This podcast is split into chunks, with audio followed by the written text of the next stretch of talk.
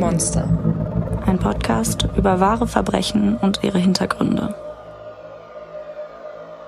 Hallöchen. Hallo und herzlich willkommen zurück zu einer neuen Folge. Ich bin Maren. Und ich bin Stefanie. Geht's dir gut, Stefanie? Ich wollte dir diese Frage gerade stellen. It was a stressful week. Ich bin ein nervliches Wrack. Ähm, vieles ist passiert. Wenig Schlaf. Viel Wirres. Das klingt nicht schön. Aber ich hoffe, du hast Besseres zu berichten. Ja, ich habe eigentlich äh, gar nichts zu berichten. Ich ja, du hast heute Weingläser gekauft. Ich habe heute Weingläser gekauft bei Ikea, ja. Also ich finde, das ist jetzt offiziell der Schritt, wo du erwachsen geworden bist. Ah. Du hast jetzt Nur weil ich meinen Wein nicht mehr aus dem Wasserglas trinke. Naja, was, was bedeutet denn erwachsen werden? Also du dich? hast mit deinem Freund jetzt schon, ihr seid jetzt das zweite Mal zusammen in eine Wohnung gezogen. Mhm. Du hast Dinge, du Bücher hast Wertgegenstände, mhm. du hast überhaupt ein Dach über dem Kopf. Das ist schon mal ein wichtiger finanziert. Punkt. Und ähm, du hast Weingläser gekauft. Weißt du, was ich finde, was der Inbegriff des Erwachsenseins ist? Was denn? Die Steuererklärung zu machen.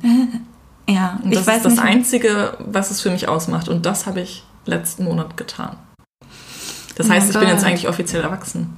Ich glaube, ich bin offiziell gerade erst mal wieder 14 geworden, nachdem ich das gehört habe. Ja, der Unterschied ist, also ich hätte es jetzt auch nicht gemacht, wenn ich nicht dazu verpflichtet wäre. Also keine ja. Sorge, alles wird gut. Okay. Sagt uns doch mal, was ihr findet, was, ja. ab wann man wirklich erwachsen ist oder wird man eigentlich nie erwachsen? Also ich fühle mich jetzt nicht, als wäre ich 25, ich fühle mich, als wäre ich vielleicht so 22, 23.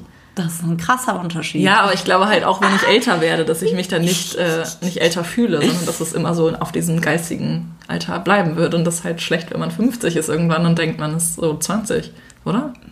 Naja, die einen würden sagen schlecht, die anderen würden sagen gut. Cool. Cool. Cool.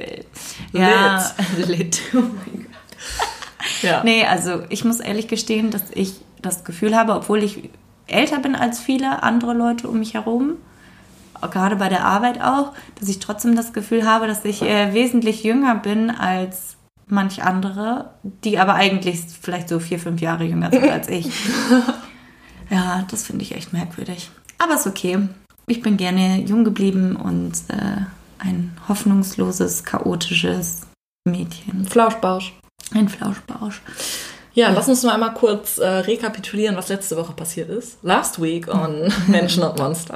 ist so. Wir haben letzte Woche über einen Fall aus Münster gesprochen und ähm, ja, wir wollen euch jetzt nicht auf den neuesten Stand bringen. Ja, genau. So inhaltlich, sondern wir wollen einfach nur sagen, danke für euer zahlreiches Feedback und äh, wir haben uns sehr, sehr darüber gefreut. Es kam echt super viel von euch. Ja, richtig viele von euch haben geschrieben, dass sie es cool fanden, dass wir so einen Heimatfall quasi gemacht haben und dass wir vor allem auch selbst dabei waren im Gericht und unsere eigenen Eindrücke geschildert haben. Also danke dafür und ja. wir haben auf jeden Fall auch vor, das nochmal irgendwann zu wiederholen. Ja, also, falls jemand einen Mord oder irgendwas anderes gleichwertig ekelhaftes in Münster und Umgebung begehen möchte, das dann vor das Landgericht kommt, ähm, haut rein. Wir sind dabei und berichten über euch. Und, und eure Gräueltaten. Gräueltaten, ja. Ich fand es auch richtig cool zu hören, wie viele Leute aus Münster und Umgebung kommen und auch gesagt haben, so, ey, wie cool, ich kannte, ich kannte den Teil, was wir da gesagt haben und ich kannte das B&B Hotel und so. Irgendwie witzig auf jeden Fall. Hat ja. mir gut gefallen. Ja. Und ähm, ja, ich würde sagen, wir starten mit dem heutigen Fall. Ich bin wieder dran. Und äh, ja, lasst uns doch gerne wissen, falls jemand aus der Ecke kommt, aus der der heutige Fall kommt. Denn für den heutigen Fall begeben wir uns einige Jahre zurück ins Jahr 1998 und zwar nach Braunschweig. Da war ich übrigens drei, nur mal so. Zur Orientierung. Zur Orientierung, weil jeder genau damit was anfangen kann mit dieser Info. okay, es ist der 24. August 1998. Es ist ein bedeckter und leicht regnerischer Spätsommertag. Es ist kurz nach 23 Uhr und die gebürtige Polin Sophia S. in ihrem Haus im Braunschweiger Industriegebiet steigt gerade auf ihr Fitnessgerät in ihrem Büro.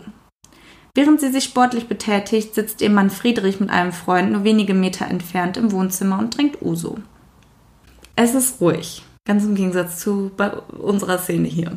Ähm, gegen ca. 23.40 Uhr aber hören die beiden Männer etwas Ungewöhnliches. Zunächst das Geräusch einer sich öffnenden Tür, gefolgt von einem gedämpften Schuss. Sie springen sofort auf und schauen nach, woher die Geräusche kamen. Dann der unfassbare Anblick. Seine Frau Sophia liegt leblos am Durchgang zu ihrem Büro, in ihrem Kopf ein Einschussloch.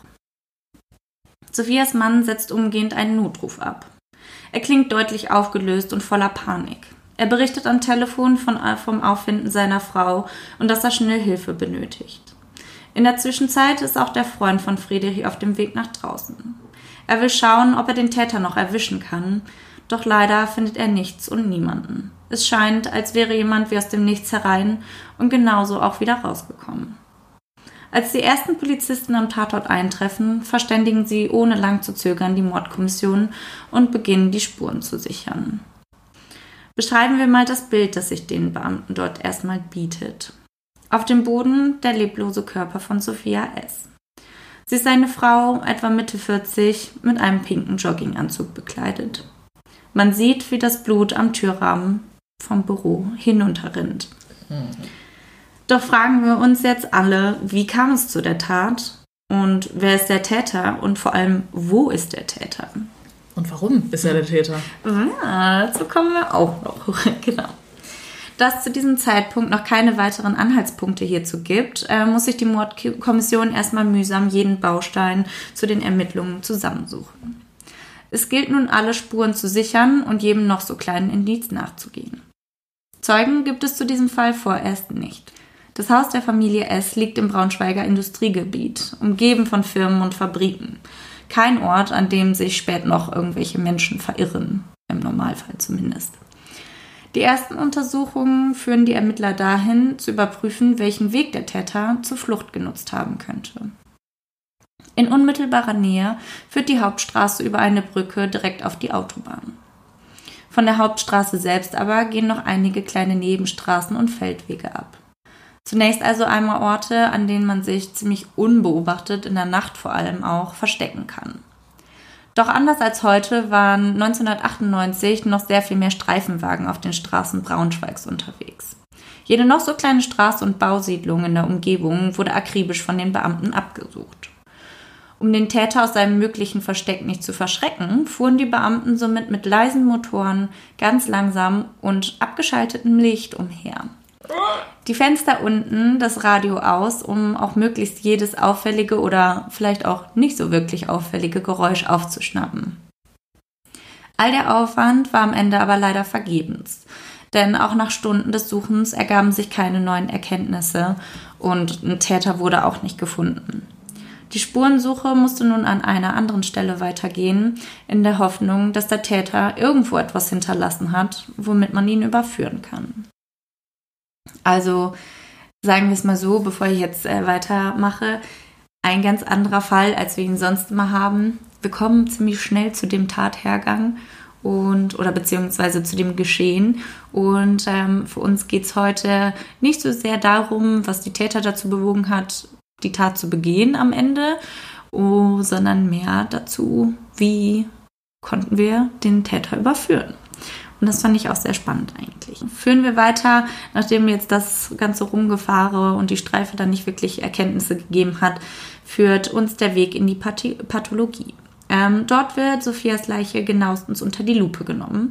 Und vor Ort hat der Täter soweit, soweit erstmal keine Spuren hinterlassen.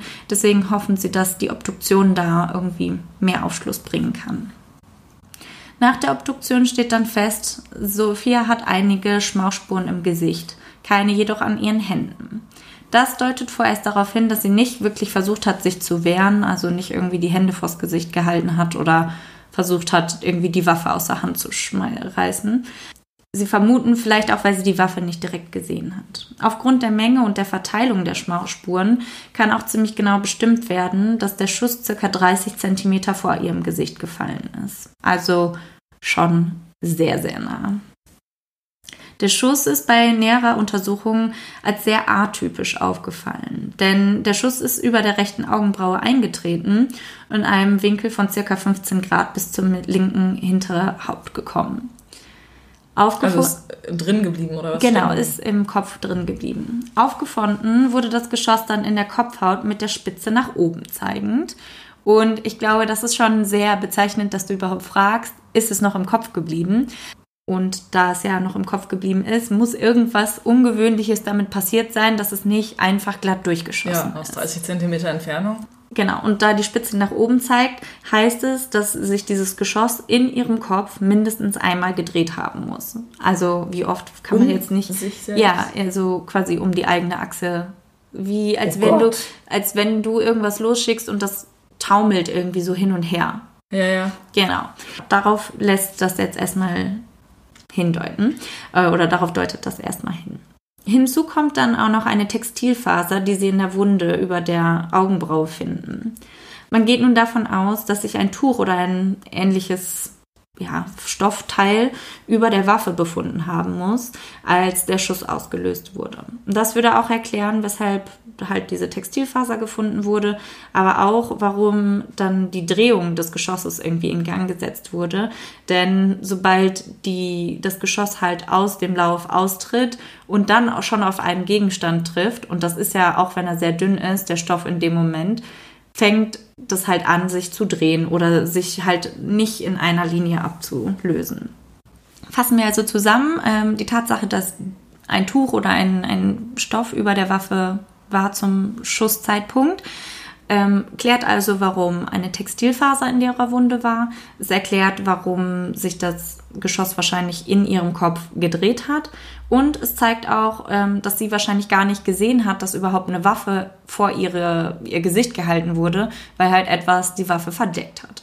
Das heißt, damit erklären sich auch die nicht vorhandenen Abwehrspuren, sag ich mal. Und am Tatort selbst wird dann nach der Sicherung von den Fingerabdrücken und DNA-Spuren, alles, was man da irgendwie finden konnte, ähm, auch alles andere im Büro des Opfers untersucht. Man würde jetzt vielleicht sagen, Sophia war eine Geschäftsfrau und das sage ich mal in Anführungszeichen. Ähm, und sie handelte mit gebrauchten und ja, verunfallten Autos, also eigentlich so Autos, die auch schon größere Schäden hatten. Sie hatte dazu ziemlich viele und zahlreiche Geschäftspartner, die auch aus einigen verschiedenen Ländern um Deutschland oder generell in Europa kamen. War das so eine, die dir so eine Karte ans Auto steckt, wo dann steht, will Auto kaufen?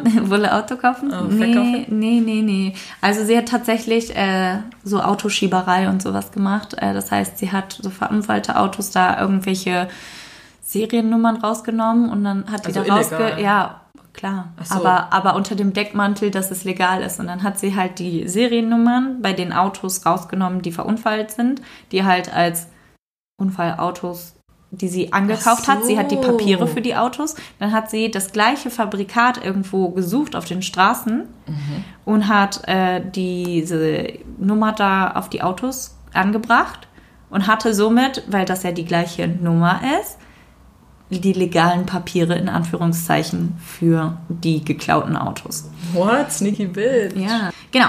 Also daher, dass sie jetzt so eine Geschäftsfrau oder sagen wir es mal so, sie ist auf jeden Fall geschäftstüchtig. So, so viel können wir festhalten. Ähm, es gibt also eine Unmenge an Akten und Unterlagen vor Ort, die die Ermittler zu sichten haben. Und unter der Schreibtischunterlage ähm, gibt es dann die vermeintlich erste Spur. Denn dort liegen eine ganze, ganze Menge an kleinen Zettelchen und Notizen mit Liebesbotschaften, die aber nicht von ihrem Mann kommen oder auch von einem anderen Liebhaber.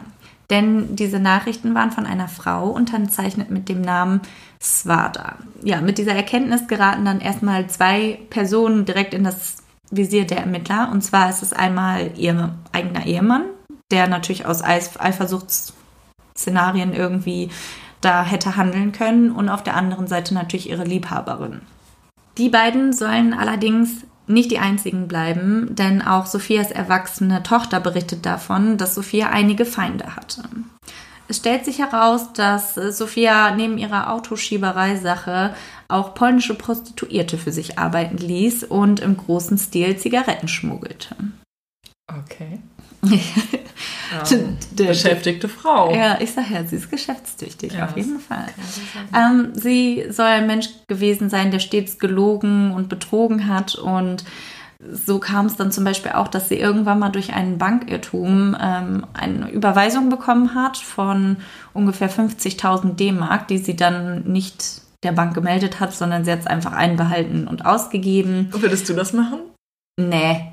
Die Chance, dass jemand kommt und das, das merkt doch jemand. Also würdest du das. Äh, ich glaube, bei melden? 100 Euro, bei 100 Euro würde ich nichts sagen. Bei 50.000 Euro würde ich safe was sagen. Weil ich glaube, die, weil, weißt du, die Chance, dass man bei 100 Euro noch sagen könnte, okay, habe hab ich nicht gemerkt, gemerkt habe ich einfach ausgegeben. Ja, aber wieso ist ja bestimmt keine Straftat, oder? Naja, aber es ist nicht dein. Das ist eine gute Frage. An die Juristen unter euch. Wenn ein Bankirrtum kommt, was heißt kommt?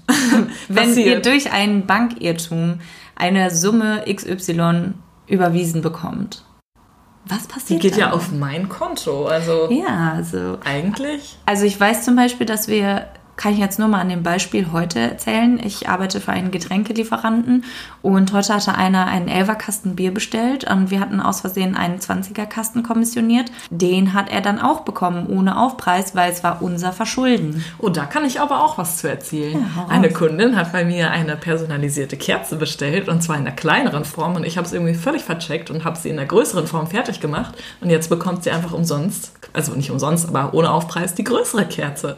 Yay, okay. Aber ich weiß halt nicht, ob das natürlich im Banksystem so funktioniert und in der Theorie hätten die ja wahrscheinlich auch die Macht und die Möglichkeit, zumindest heutzutage, das Geld zurückzubuchen. Meinst du, dass das dann so einfach ist, wenn es dann tatsächlich erstmal auf deinem Konto gut geschrieben ist? Keine Ahnung. Lirum, Larum, Löffelstiel. Ende der Geschichte. So, okay. Ich fand es also, nur eine interessante Frage, ob ja, du es zurückgeben würdest oder nicht. Ich würdest du es zurückgeben? Ich weiß es nicht. Also ich glaube, wenn der, wenn der rechtliche Part geklärt ist, also wenn es rechtlich in Ordnung wäre, dass ich ja wahrscheinlich würde ich erstmal zum dürfte, Anwalt gehen. safe, fragen. dann würde ich es behalten, weil manchmal denken, also was sagen die ganzen alten Menschen vor allem, die so sagen, die ganzen Banken sind alles Verbrecher. Ich gebe da mein Geld nicht, deswegen haben sie es alle auf, unter dem Bett irgendwo kleben. Ja, genau. Kommen wir zurück zu Sophia. Denn ähm, neben den 50.000 D-Mark, die sie dann aus diesem Bankirrtum einbehalten hat, hat sie, wie ich gerade schon gesagt habe, illegal Zigaretten geschmuggelt. Und durch dieses doch sehr lukrative Geschäft und ihre ja, spezielle Art und Weise, ihre Geschäfte zu führen, hatte sie einige Neider und Feinde. Und sie wusste das auch ganz genau und hatte tatsächlich auch oft Angst, einen Fuß vor die Tür zu setzen, weil sie befürchtete, dass man ihr was antun wollen würde. An diesem Punkt wird es nicht nur für euch, sondern auch für die Ermittler damals sehr unübersichtlich, denn es gibt jetzt unzählige Motive und unzählig viele Menschen, die sowohl auf der Bildfläche als auch irgendwo im Schatten lauern, die ein Motiv hätten, ihr was Böses zu wollen. Fassen wir zusammen, also es gibt jetzt die, den Geliebten und äh, die Geliebte und den Ehemann, die irgendwie aus Liebesaffären, Sachen irgendwie Motiv hätten, sie zu töten. Oder jemand aus der Autoschieberei, Zuhälterei oder der Zigarettensache. Weil die Ermittler es aber erstmal nicht für so wahrscheinlich halten nach den ersten ähm, Vernehmungen, dass es sich da um irgendeine Liebestat handelt, gehen sie jetzt erstmal der Sache mit den krummen Geschäften nach und schauen, was man da so finden kann. Und in Bezug auf den Schmuggel mit den unverzollten Zigaretten äh, treten die dann, die Ermittler, erstmal mit dem Zoll in Kontakt. Und hier wird klar, dass auch der Zoll bereits ein Auge auf Sophia S. geworfen hatte und schon ähm, sie hat observieren lassen. Und die haben auf dem Nachbargrundstück tatsächlich eine Überwachungskamera installieren lassen, um ihre, um ihr so auf die Schliche zu kommen und sie über Monate zu beobachten, wie sie ihre ganzen Deals und Machenschaften macht, damit sie halt am Ende genug Beweismaterial in der Hand haben, um sie zu überführen. Und das ist erstmal so ein Sechser im Lotto für die Ermittler, weil, hallo, wie geil. genau, und halten wir mal fest, damalige Technik, ich meine, noch in den 90ern, Technik ist nicht so deren Stärke. Ja, sagen wir es mal so. Genau, also es war noch ausbaufähig, Bildqualität ließ ein bisschen zu wünschen übrig und ähm, die Kamera zeigte tatsächlich auch nicht direkt auf den Tatort, sprich nicht auf das Büro, sondern auf die Hofeinfahrt ähm, der Familie S. Aber ähm, da über die Hofeinfahrt musste trotzdem jede Person, die ins Haus wollte, halt vorbei. Das heißt, jede Person wurde trotzdem aufgenommen da lässt sich dann auch nach diesen Aufzeichnungen oder mit diesen Aufzeichnungen klären, dass wenige Augenblicke vor der Tat ein paar schemenhafte Umrisse von zwei Personen und man ließ sich von den Staturen und sowas auch schnell dazu hinreißen zu sagen, dass es zwei Männer seien, ähm, die sich dann unweit des Hauses aufhielten und immer wieder reinguckten. Da es aber schon relativ spät und damit auch sehr dunkel war, war es halt wirklich schwer, da was zu erkennen. Dann war auch klar, dass fast zwei Stunden vor der Tat diese zwei, exakt die zwei Männer, auch schon mal vor dem Haus standen und reingeschaut haben. Und genau, da unweit von dem Haus und in der näheren Umgebung nichts wirklich ist, wo man sich über die Zeit irgendwie hätte aufhalten können, also so aufhalten können, dass es nicht auffällig ist, wenn jetzt mal im Industriegebiet irgendwie ein Zeuge vorbeigeht mit dem Hund irgendwie Gassi geht und sagt, ja, da haben so zwei Dudes im Auto gechillt. Das hätte wahrscheinlich auch die Familie gesehen, wenn draußen im Auto länger jemand gewartet hätte. Deswegen haben sie sich erstmal umgeschaut, wo hätten sich die zwei Männer in der Zwischenzeit aufhalten können. Da es halt in der Nähe keine Restaurants, keine Bars, Kneipen oder sonstiges gibt oder keine öffentlichen Einrichtungen, wo sie hingehen können, haben sie sich das Einzige, was irgendwo in der Nähe offen hatte, angeschaut und das war eine Tankstelle. Es war auch nach der Aufnahme im Übrigen klar, einer war kleiner, äh, einer war größer und einer von beiden trug eine sehr auffällige orange Jacke mit einem dicken Print hinten drauf. Ja. Wie dumm. Also. Ja. Ach. Also, wuh, lass mal vielleicht was Illegales machen, aber. So auffällig. Make it fashion, know. ähm, jetzt fragen sich natürlich alle, was hatten die beiden Männer vor dem Haus zu suchen und vor allem, warum kehren sie immer wieder zurück und gucken da rein? Genau, um dem nachzugehen, haben sich dann die Ermittler so nach der Tat vorm Haus postiert und haben so überlegt, okay, was könnten jetzt die Gedankengänge gewesen sein der Täter und haben so ein bisschen versucht, so nachzuspielen, was passiert sein könnte. Und genau, da ich ja schon gesagt hatte, dass sie mehrfach ums Haus geschlichen sind, innerhalb von wahrscheinlich drei bis vier Stunden immer mal wieder, ähm, und die Stadt so weit weg ist und da nichts wirklich ist, haben sie sich halt die Tankstelle, die etwa 300 Meter vom Haus der Familie S entfernt war, angeschaut und haben sich dann die Überwachungsvideos geben lassen. Und das zum Glück, denn es gab einen Treffer. Die beiden Männer waren in der Tankstelle. Was für ein Glück. Genau. Und ähm, die Beleuchtung ist natürlich in der Tankstelle eine ganz andere. Die Kameraqualität war viel besser. Der Abstand war auch geringer zu den Männern und deswegen hat man sie halt auch mal von vorne und mit Gesicht gesehen. Es gelang ihnen also, weitere Merkmale auszumachen, um die beiden Täter ja, ausfindig zu machen.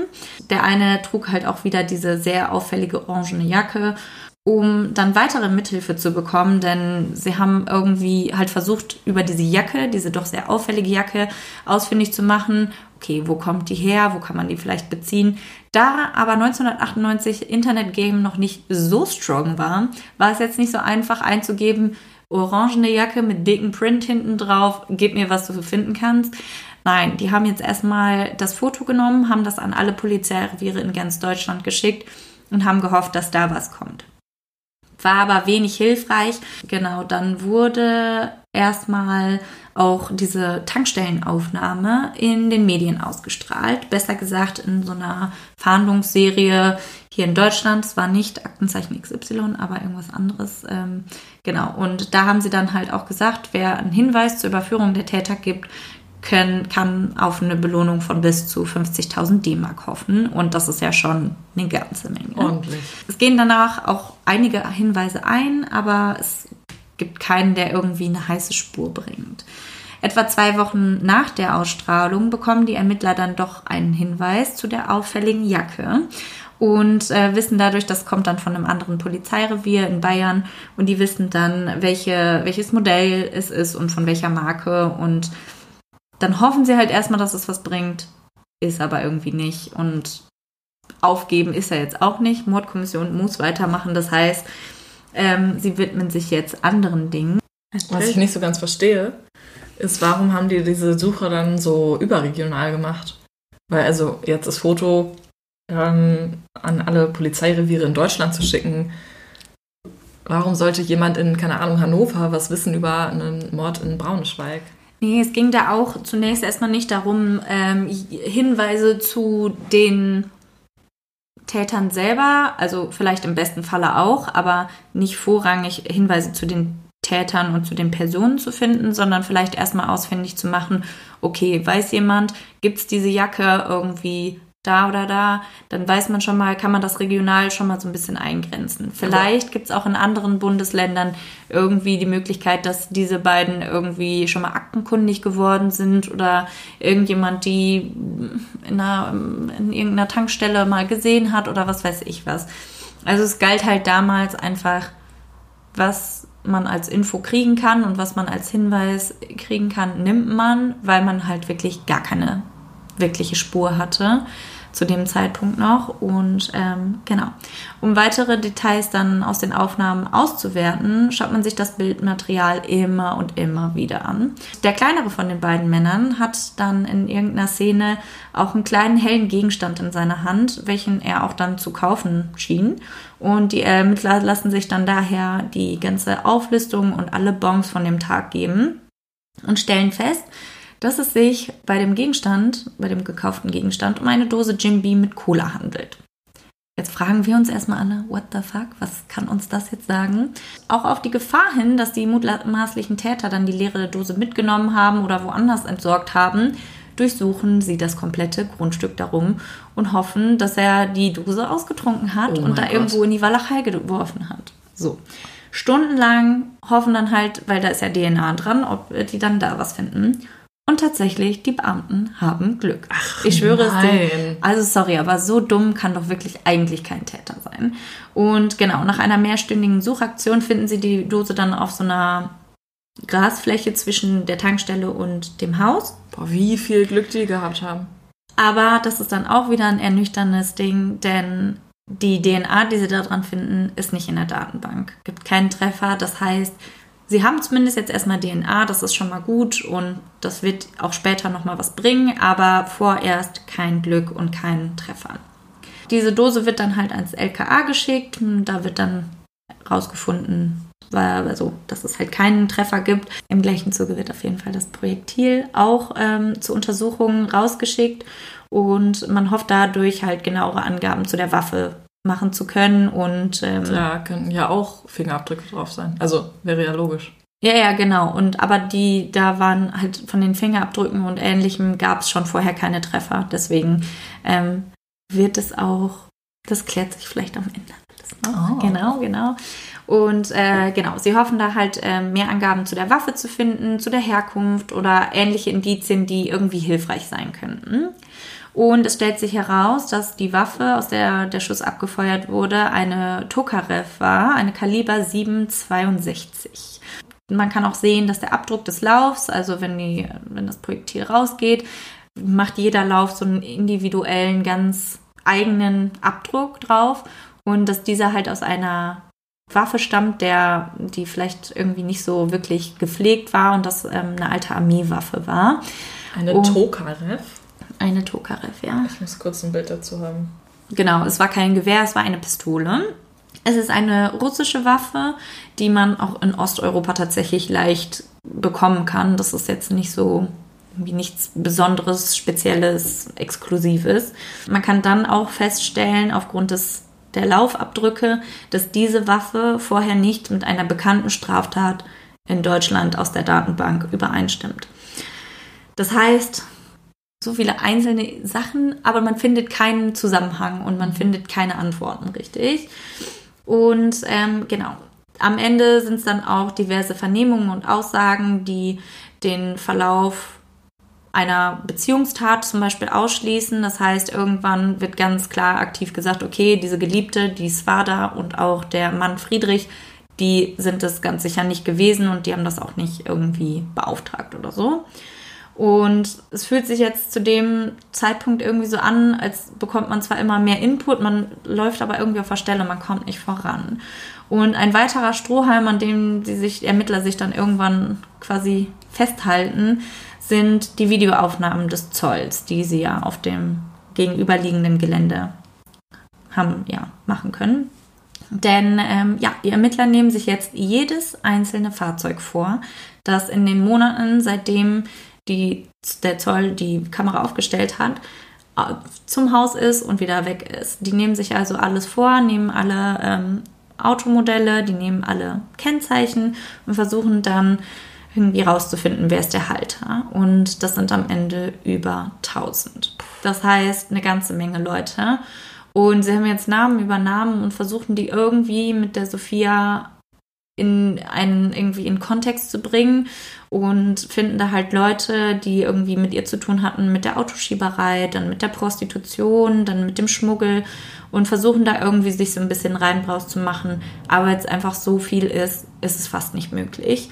Das Einzige, was vielleicht so ein bisschen noch so ein, so ein Hoffnungstropfen ist, dass einfach die Polizei da einige schon ja polizeibekannte Leute drunter hatte, die auch bei ihr ein- und ausgegangen sind. Aber ich weiß nicht, ob euch das vielleicht stört, nicht zu wissen, was hat es mit diesem Zigarettenschmuggel auf sich, weil als ich mich mit dem Fall befasst habe, habe ich so gedacht, so, hm, okay, irgendwie, klar, also ich kann mir schon denken, so Zigaretten aus anderen Ländern sind ja immer irgendwie vielleicht ein bisschen günstiger als in Deutschland, aber lohnt sich das irgendwie dann illegalen einen illegalen Job draus zu machen. Auf jeden Fall ähm, habe ich mich dann halt gefragt, irgendwie wofür und bringt das was?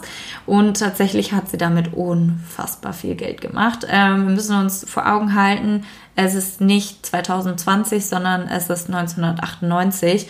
Und damals war die Tabaksteuer zum Beispiel in Polen um einiges günstiger. Ich habe leider keinen richtigen Wert gefunden, aber so viel günstiger, dass es sich wirklich gelohnt hat, diese Zigaretten unverzollt aus Polen nach Deutschland zu schmuggeln. Und das war super lukrativ und ähm, deswegen hat Sophia auch meistens mehrere tausend Stangen geschmuggelt. Mhm. Genau. Zu der Ware, wo sie das immer bezogen hat, kann man sagen, dass sie aus dem polnischen Oborniki kam und ähm, genau, sie bestellte dann immer bei dem Paten der polnischen Zigarettenmafia, Jacek O, äh, ihre Ware und sie war auch meistens bei der Übergabe nicht alleine und sie lieferte bei der Übergabe immer rund 40 bis 70.000 D-Mark über. Also es lief dann so, sie sammelte quasi die Bestellungen ein, derer Leute, die, an die sie später die Zigaretten verkauft. Sie sammelte auch von den Leuten vorab das Geld ein, fuhr mit diesem Geld über die Grenze zu dem Jacek O und gab ihm halt das Geld. Er, sie musste so viel abnehmen, wie er auch da hatte. Auch was er für Marken da hatte. Er hat ihr einfach immer alles gegeben, sie musste alles nehmen. Und dann ist sie los und hat dann die Zigaretten in einem präparierten Hohlraum in einem LKW über die Grenze nach Braunschweig geschmuggelt. Genau. Bei einer ihrer letzten Schmuggelfahrten wurde Sophia dann ähm, vom Zoll zunächst auffällig, äh, nicht auffällig, sondern erstmal unauffällig, ähm, quasi verfolgt. Und es war auch nicht nur sie, sondern es waren drei verschiedene LKWs und einer von den LKWs ähm, wurde halt quasi als Ziel genommen. Sie selber saß da nicht drin, sondern jemand anders. Und ähm, genau, die haben diesen LKW dann mehrere Tage tatsächlich durch Deutschland verfolgt auch wenn es jetzt über die Grenze jetzt nicht so weit wäre, aber vielleicht wurde da schon die Vermutung angestellt, dass man hier verfolgt wird. Auf jeden Fall hatte der LKW dann versucht, sich über die L ähm, Grenze hinaus in die Niederlande abzusetzen. Also einmal quer durch. Ja, einmal komplett quer durch. Es wirkte erstmal ein bisschen so, als wäre dieser Typ in dem LKW ein bisschen lost. Er wusste nicht so genau wohin, aber dann ähm, scheint es so, als hätte er sich dann wieder ins Ausland absetzen wollen, weil er, weil die halt auch wissen, dass die Leute die deutschen Ermittler im Ausland nicht viel anrichten können. Kurz bevor er sich dann aber in die Niederlande absetzen konnte, haben sie den LKW stoppen können und haben dann hinter einer Scheinladung von so Holzpaletten eine Ladung gefunden mit gut 25.000 Stangen Zigaretten. Diese stammten aber nicht wie üblich aus Polen, wo sie die von Jacek O immer bestellt hatte, sage ich mal, sondern diese Ware stammte tatsächlich aus Litauen und der litauischen, also von der litauischen Zigarettenmafia. Die haben nämlich der Sophia ein viel besseres Angebot gemacht. Sie musste nur einen Teil anzahlen, sie konnte so viel nehmen, wie sie wollte. Sie haben ihr bessere Marken angeboten und sie haben ihr auch einfach eine bessere, ja, einen besseren Anteil versprochen. Und das hat natürlich der polnischen Mafia ganz und gar nicht gefallen, als sie es dann rausbekommen haben. Und da kommt dann den Ermittlern dann auch ein Gedanke, der vielleicht nicht so schön ist, dass es sich nämlich in diesem Zusammenhang um einen Auftragsmord handeln könnte. Ein Mafiamord. Ein Mafiamord. Ähm, da die Grenzen zwar damals offen waren für die Leute zum Passieren, ähm, es aber für die deutschen Behörden nicht wirklich einfach war, irgendwie im Nachbarland einfach mal eben zu sagen, komm, wir führen mal irgendwelche Ermittlungen hier durch, wussten sie erstmal zu, zunächst nicht so wirklich, was sie machen sollen, um quasi auch da mitmischen zu können auf der polnischen Seite. Und ähm, es war halt aber auch klar, dass alle Spuren irgendwie nach Polen führten. Das heißt, wir mussten jetzt erstmal überlegen, wie kommen wir jetzt daran, dass wir in Polen was machen können, ohne nach Polen zu gehen. Schlau. Ähm, auf jeden Fall hat das Ganze ganz schön lange gedauert und zwar knapp sieben Monate. Die letzte Option für die Ermittler war nun, ähm, sich an die polnische Bevölkerung zu wenden und sie in die Ermittlungen mehr oder weniger einzubinden. Und da haben sie sich dann entschieden, das polnische Satellitenfernsehen Polsat ähm, da hinzuzuführen, das, äh, oder hinzuzuziehen. Die hatten nämlich zu der Zeit eine ziemlich düster und düstere und verschwörerische äh, Fahndungssendung am Laufen und die hatten so viele Fans in ganz Europa. Es war verrückt. Genau an die haben sie sich gewendet und im Februar 1999, also gut sieben Monate später, wird dann ähm, der Fahndungsaufruf von der Polizei in der Sendung ausgestrahlt. Und da zu sehen sind dann die Aufnahmen in der Tankstelle und ähm, auch da das besondere Aufmer Augenmerk auf die auffällige Jagd. Auch hier wird ähnlich wie in Deutschland oder gleich wie in Deutschland mit einer Summe von 50.000 D-Mark quasi belohnt, wenn ein Hinweis kommt, der zur Überführung führt. Am Montagnachmittag nach der Ausstrahlung im Büro klingelt dann das Telefon bei der Mordkommission. Zunächst geht äh, die Sekretärin ran und versteht kein Wort, was die, die Person ihr am anderen Ende der Leitung irgendwie sagen möchte. Und da ziehen sie dann den polnischen Dolmetscher hinzu. Dieser hört sich das Ganze erstmal minutenlang ruhig an, was der Anrufer zu erzählen hat, nimmt sich einen Stift und Papier, fängt an, irgendwas zu notieren. Als er dann aufgelegt hat, schaut er langsam auf und sieht halt die gespannten Gesichter mhm. der Ermittler, logischerweise. Er sieht sie an und sagt nur, ich weiß, wer die Täter sind. Badum. So einfach kann's gehen. Tatsächlich hatte nämlich ein Zuschauer der Sendung sowohl die beiden Männer als auch die Jacke erkannt. Er sagte, es wären beides Männer aus seinem Heimatdorf und die Spitznamen der beiden lauten oder lauten wahrscheinlich immer noch Pinja und Stona. Nun geht alles ganz schnell. Die Informationen werden nach Polen weitergeleitet und die beiden Männer werden schon kurze Zeit später verhaftet. Pinja möchte auch direkt eine Aussage machen und wird dafür nach Braunschweig gebracht. Er hofft auf Strafmilderung durch die Kronzeugenregelung und äh, hofft auch darauf, weil er nicht derjenige ist, der geschossen hat, sondern sein Komplize Stoner. Sie bringen ihn dann an den Tatort, lassen ihn die Tat rekonstruieren, um halt auch zu sehen, wie glaubwürdig das ist und zeigt ihnen dann auch, worüber, über welchen Weg sie geflüchtet sind. Und das ist tatsächlich nicht mit dem Auto passiert erstmal, sondern zu Fuß. Und ähm, auf diesem Weg durch, so querfeldein, durch, so, durch die Walachei wirklich, ähm, finden die Ermittler dann auch Handschuhe mit DNA-Spuren und einen verrosteten Schalldämpfer, der auf der Waffe war. Auch gab es nach der Festnahme dann eine Übereinstimmung der DNA von der Jim Beam-Dose und Stoner. Es wird klar, dass die beiden auf der Flucht ähm, dann die Waffe auf der Brücke hin zur Autobahn in den Kanal geworfen haben. Das heißt, sie haben sich da der Waffe entledigt und sind dann über die Autobahn direkt nach Polen gefahren. Während der Vernehmung gibt Pinja dann auch seine Auftraggeber und die Hintermänner preis. Und der Auftrag kam tatsächlich vom Paten himself, dem Jacek U. Und es ist tatsächlich so gewesen, dass ein weiterer Käufer, ähm, Robert O., der bei Sophia immer Zigaretten in größeren Mengen bestellt hatte, ähm, davon halt Wind bekommen hat, dass sie nicht mehr über Jacek bestellt, sondern in Litauen jetzt und hat ihm das halt gesteckt. Daraufhin hat ähm, dann Jacek O. halt diesen Mord in Auftrag gegeben. Robert O. hat dann Jacek O. und die anderen beiden Täter vermittelt und alle haben so ein bisschen so einen Obolus dafür bekommen. Und äh, das waren dann 15.000 Mark damals.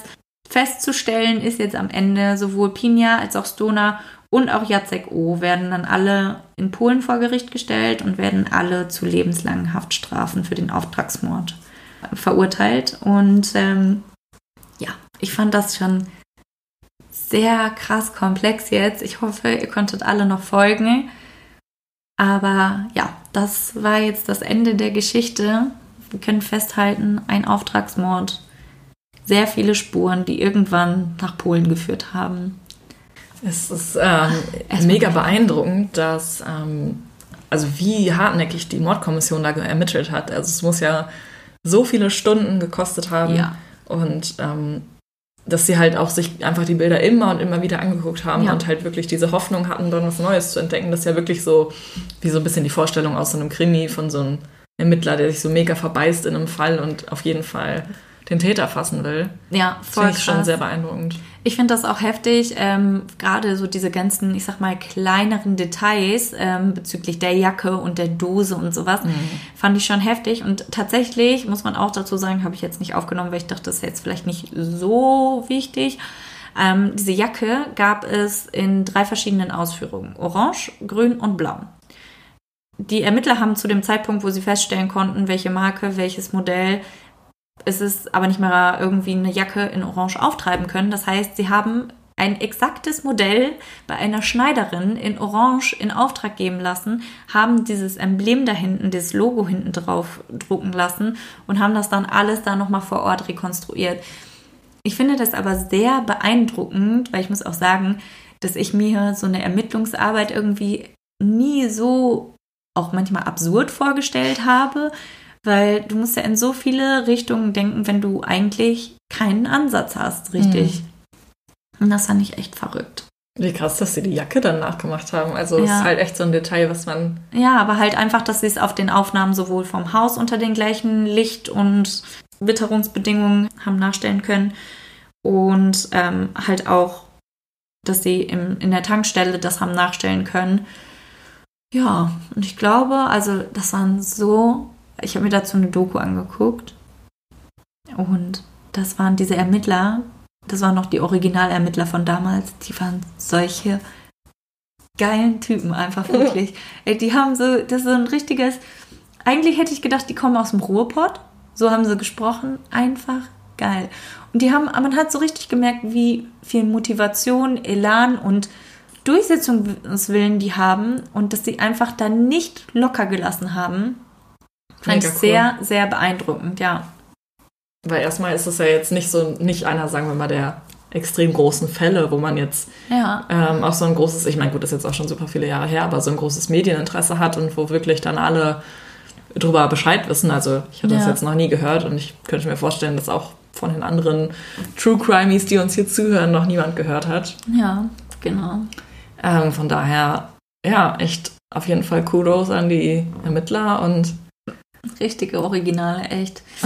Ja, meine Frage an dich wäre jetzt, ähm, stell dir mal vor, der Fall damals, wie du ihn jetzt gehört hast, und der Fall in heutiger Zeit. Was glaubst du, wäre zum Beispiel oder ist jetzt damals ganz anders gelaufen, als es heute äh, gelaufen wäre? Und was sind so vielleicht so, so Nachteile, die man früher hatte, aber Vorteile, die man früher auch hatte? So weißt du? hm, Was sind so die? Ich glaube, dass heute auf jeden Fall ähm, das Foto oder die Fotos äh, von den Tätern bei Social Media ähm, viral gegangen wären. Ja. Also das hätte, also möglicherweise hätte es dazu geführt, dass man sie schneller fasst. Mhm. Einfach weil das mehr Leute erreicht und ähm, dann sich schneller jemand meldet, der vielleicht weiß, um wen es geht. Ja. Mm, Aber ich könnte mir auch vorstellen, dass es heute vielleicht schwieriger wäre oder vielleicht, also diese ganzen Details, die eben die Ermittler damals erreicht haben, dass die vielleicht heute nicht zutage gekommen wären, weil man vielleicht eben sich darauf verlässt, dass ähm, ja einfach jetzt Zeugen irgendwie helfen können oder Mhm. also dass man vielleicht sich nicht so hart in die Ermittlungsarbeit kniet, aber keine Ahnung, ich will jetzt auch keinem Ermittler irgendwas vorwerfen. Ja, ja, ich weiß auch, was du Ähm, meinst. Ja, aber dass man vielleicht dann einfach schneller aufgibt. Ja. Weißt du, was ich mir gedacht habe? Unter dem Aspekt des Datenschutzes kann ich mir nicht vorstellen, dass es heutzutage so einfach gewesen wäre, weil ich kann mich noch an irgendeine Situation erinnern, wo damals in Berlin ähm, da diese junge Frau von einigen Tätern die Treppe runtergetreten wurde und dass es da auch ganz lange erst, ich glaube, nicht möglich war, das, dieses Material, Bildmaterial zu veröffentlichen. Ähm, aus diversen Gründen. Und ich glaube, dass das auch heute, dass da so viele Prä Prozesse irgendwie vielleicht viel langwieriger und schwieriger sind. Von den Tätern mehr- meinst du jetzt? Ja. Zu veröffentlichen? Ja. Also Fahndungsbilder darfst du ja veröffentlichen. Ja, es ist bestimmt, also du musst auf jeden Fall, ich weiß jetzt nicht, was genau du für Prozesse da einhalten musst. Du, ich glaube, du brauchst einen richterlichen Beschluss oder so auf jeden Fall. Den musst du Ja. natürlich auch erstmal erwirken. Aber wenn du jetzt sagst, das ist mein Hauptverdächtiger Ja, gut. und das und das sind die Argumente, die dafür sprechen, dass ähm, das die beiden waren, dann Das stimmt. kann man das schon irgendwie veröffentlichen. Ja, das Problem war halt nur, eigentlich im Prinzip hatten sie, sie hatten es halt vermutet, dass es Mhm. die beiden waren, Ja. aber nur weil jemand zweimal in einer Nacht vor deinem Haus steht und in einer äh, ja, Nachbartankstelle irgendwie, weiß ich nicht, irgendwie einen Jim Beam kauft, das macht dich halt nicht zum Verdächtigen. Und Eigentlich nicht. das ist halt auch so das Problem gewesen, zum Beispiel, weshalb sie selber nicht in Polen haben ermitteln können, einfach weil sie auf dieser Grundlage nicht genug Dringlichkeit hatten und auch nicht genug da hatten, um Beweise. eben solche ähm, richterlichen Beschlüsse auch für die Ermittlungen drüben ähm, erwirken zu können. Das fand ich schon. Haben die Ermittler denn von Anfang an gedacht, dass es ein Auftragsmord ist? Weil so die Situation spricht ja mega dafür. Also habe ich mich halt gefragt, ob sie das gesehen haben und sich halt erstmal überlegt haben, was könnte passiert sein. Und dann sieht man halt, okay, das ist jetzt halt eine Frau, ähm, die sich nicht gewehrt hat und die einfach mehr oder weniger kaltblütig mit einem Kopfschuss ermordet wurde. Mhm. Und wahrscheinlich noch mit einem Schalldämpfer. Also ein Schalldämpfer spricht ja sowieso schon mega für einen Profi. Ja, Weil du sagtest, dass der, Schall, äh, dass der Schuss ja auch gedämpft gehört wurde. Nur Ja. Genau. Also, ähm, was man sagen kann, ist natürlich die ersten Momente, da wird erstmal gefühlt vor allem ja irgendjemand aus der Familie irgendwie ja. mit verdächtigt. Ähm, da hat sich aber tatsächlich relativ schnell herausgestellt, dass dieser Mann wirklich absolut nichts damit zu tun hatte. Das waren schon so die ersten äh, ja, Vernehmungen, die sie da mit ihm hatten und auch mit den Angehörigen, dass das halt irgendwie klar war, dass er dann nichts mit zu tun hatte. Und als sie dann halt auch davon Wind bekommen haben, dass sie schon so einen Ruf hatte bezüglich der Autoschieberei, dass sie halt Kontakte nach Polen hatte, dass es da um Prostitution und halt viele illegale Handlungen ging, war halt das schon sehr naheliegend, dass da auf jeden Fall jemand ist, der ihr aus dem Milieu bei ihren krummen Geschäften irgendwas will. Mhm. Wie lange sind die dann ins Gefängnis gekommen? Also? also in Polen war, also haben sie auf jeden Fall lebenslänglich bekommen. Alle drei Ähm, dann? ja, oder? alle drei. Oh, krass, okay. Ja, genau, alle drei. Weil im Prinzip macht es ja keinen Unterschied, ob du jemanden umgebracht hast oder ob du es in Auftrag gegeben hast. So. Ja. Ich weiß jetzt nicht, wie logischerweise das Rechtssystem in Polen Mhm. so funktioniert, aber ähm, finde ich jetzt in dem Fall auch eher, sage ich mal, eher nebensächlich, weil ich fand das jetzt halt schon sehr krass halt zu sehen, was für Ermittlungsarbeit da geleistet wird und deswegen habe ich mich letztendlich auch für den Fall entschieden, weil ich finde, dass das halt irgendwie ganz cool, ich sag mal ganz cool gezeigt hat, wie verrückt man um die Ecke denken muss Mhm. manchmal, um irgendwie von A nach B zu kommen. Und dass es halt einfach manchmal auch so krasse Fleißarbeit ist, dann einfach Ja. mal tausend Autos zu überprüfen. Ja. Also ich glaube, man stellt sich das halt immer so, so spannend vor. So, das Ja. ist bestimmt auch, es gibt bestimmt Momente, Da in denen so eine Mordkommission auch super spannend arbeitet. Aber ich glaube halt so tausend Fahrzeuge jetzt zu überprüfen, ist jetzt eher so ja. ja, ich weiß auch eine nicht. langweilige das- Aufgabe. Genau, deswegen fand ich das auf jeden Fall ganz cool und auch dieser ganze Ablauf war auf jeden Fall mal was anderes. Ja, genau. Ich finde es mega gut, dass du ähm, das mal so von dieser Seite beleuchtet hast. Mhm. Und ich fand es auch richtig spannend, dass du einen Auftragsmord gewählt hast. Das hatten wir auch ja, noch nicht. Das stimmt. Das ist halt, also das ist halt wie immer so ein bisschen so Mafia und so. ja, ich fand das Kind so. of so serienmäßig, weißt du? Also Mhm. das passiert eigentlich nur im Fernsehen. Ja, Man kann sich gar stimmt. nicht vorstellen, dass es wirklich Auftragsmorde gibt. Ich wusste aber- nicht mal, dass es eine Zigarettenmafia gibt. Das wusste ich auch nicht. Ich war ein bisschen überrascht. Ja. Aber wer weiß, vielleicht gibt es sie auch heutzutage nicht mehr. Ja, ich denke mal, heutzutage lohnt sich das ja gar nicht mehr. Aber äh, da hast du wahrscheinlich andere Suchtmittel, Ja. die du da irgendwie ja. mafiamäßig vertreiben kannst. Ja. Ja, also dein äh, Fazit, abschließende Worte vom, zum Fall? Drei Worte. Gib mir drei Worte zum Fall. Ich sage ähm, spannend, beharrlich Mhm. und interessant. das dritte Wort. Da fehlen, da fehlen Stefanie jetzt einfach die Worte. Ist okay. Wir nehmen einfach alle drei Worte, die du jetzt gesagt hast. Das passt schon. Würde mich auf jeden Fall interessieren, wie es euch gefallen hat. Äh, kanntet ihr den Fall vielleicht schon oder habt ihr irgendwie mal von ähnlichen Fällen gehört? Ich fand es jetzt auch mal irgendwie ganz cool, in ein anderes Land abzutauchen als irgendwie, weiß ich nicht, die ganzen Bekannten und das die ganzen Bekannten. Also wenn ich mir jetzt schon einen Fall aussuche, der vielleicht so zum Teil im Ausland spielt, dann fand ich es ganz cool, jetzt mal ein Nachbarland zu nehmen, was man vielleicht nicht so oft irgendwo hört und ähm, ja. Ja, ich finde einfach solche Details, um jetzt nochmal auf die Ermittlungsarbeiten zurückzukommen, halt mega cool, dass man zum Beispiel ähm, ja, in der Ballistik so eine Möglichkeit hat, einfach wie ein Fingerabdruck einer Waffe ja. oder ein Projektil zu einer Waffe zuzuordnen. Das finde ich halt so ja, crazy, dass das man stimmt. das kann. Ja. Und all diese Dinge, die man dann aus so einem aus so einem Tatort, wo man halt wirklich gar nichts drüber weiß, alles rausfinden kann. So, ich, ja. Also das äh, finde ich wirklich ja. sehr. Ich glaube, mein Favorite Part hier war auch auf jeden Fall, dass es mal ich sag mal, nicht um die Psyche und wie ist die Person zum Täter geworden ging. Auch wenn das spannend ist, kann das halt auf Dauer sehr repetitiv sein. So, man hat halt viele Sachen schon oft gehört. Und da ging es jetzt halt auch nicht um das ganze juristische Prozedere, was glaube ich auch viele Leute irgendwann so ein bisschen, ich sag mal, langweilt, einfach weil man es schon oft gehört hat. Deswegen habe ich mich jetzt für den, den Fall entschieden.